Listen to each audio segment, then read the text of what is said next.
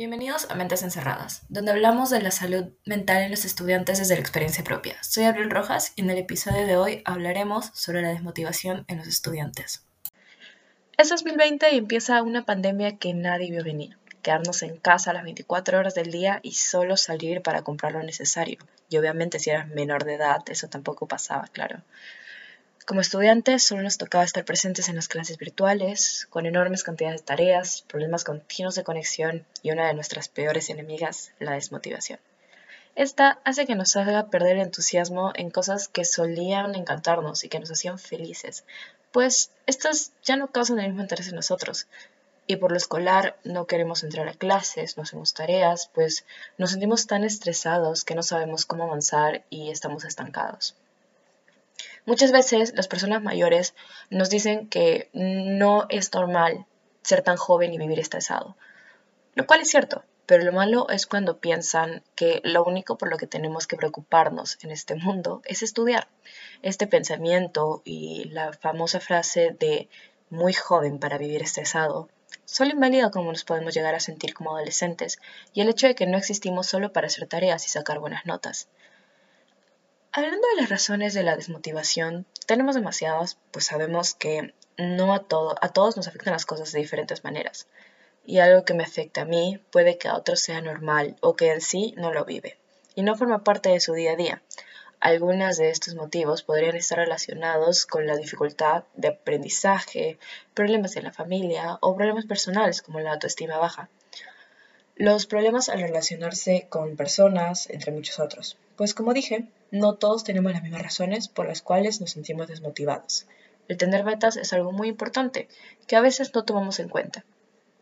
¿Y por qué el tener metas se relaciona con la desmotivación? Pues simple. El hecho de que si no tenemos una meta o algo que nos impulse a seguir adelante, entonces sentimos que no merece la pena esforzarse más, como en el colegio mismo o en las relaciones con las personas. Recordemos que la falta de interés no solo va para las cosas que solíamos hacer y que nos gustaban, sino también va en perder el interés en relacionarse con amigos o familia y alejarnos de ellos progresivamente. Y también el cómo nos afecta a nosotros mismos, pues el no querer mm, cuidar de nuestra salud física y psicológica. El tener metas hace que nosotros querramos día a día seguir hacia adelante en vez de hundirnos. Para todo esto que se acaba de decir, es que se generan muchos padecimientos psicológicos más fuertes.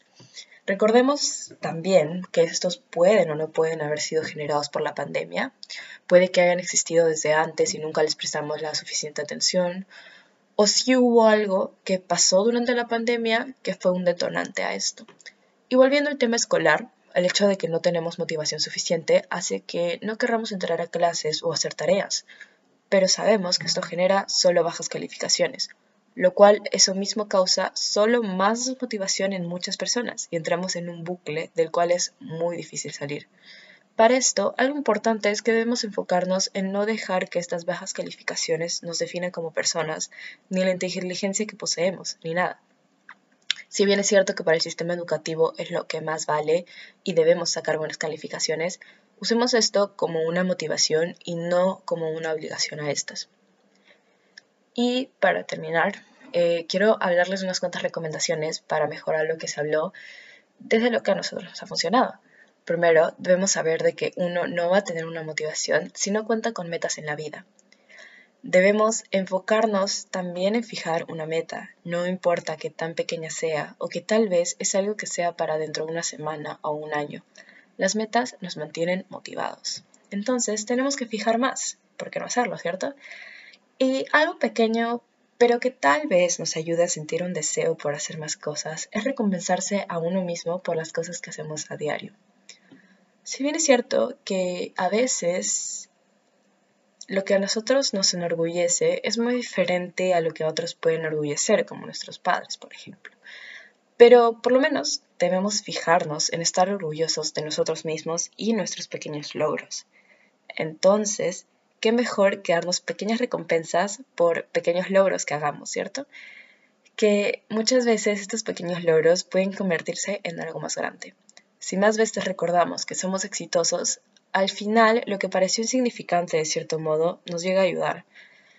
Y recordemos que el sanar siempre será un proceso y no debemos forzar nada a pasar en un momento a otro. Muchas gracias.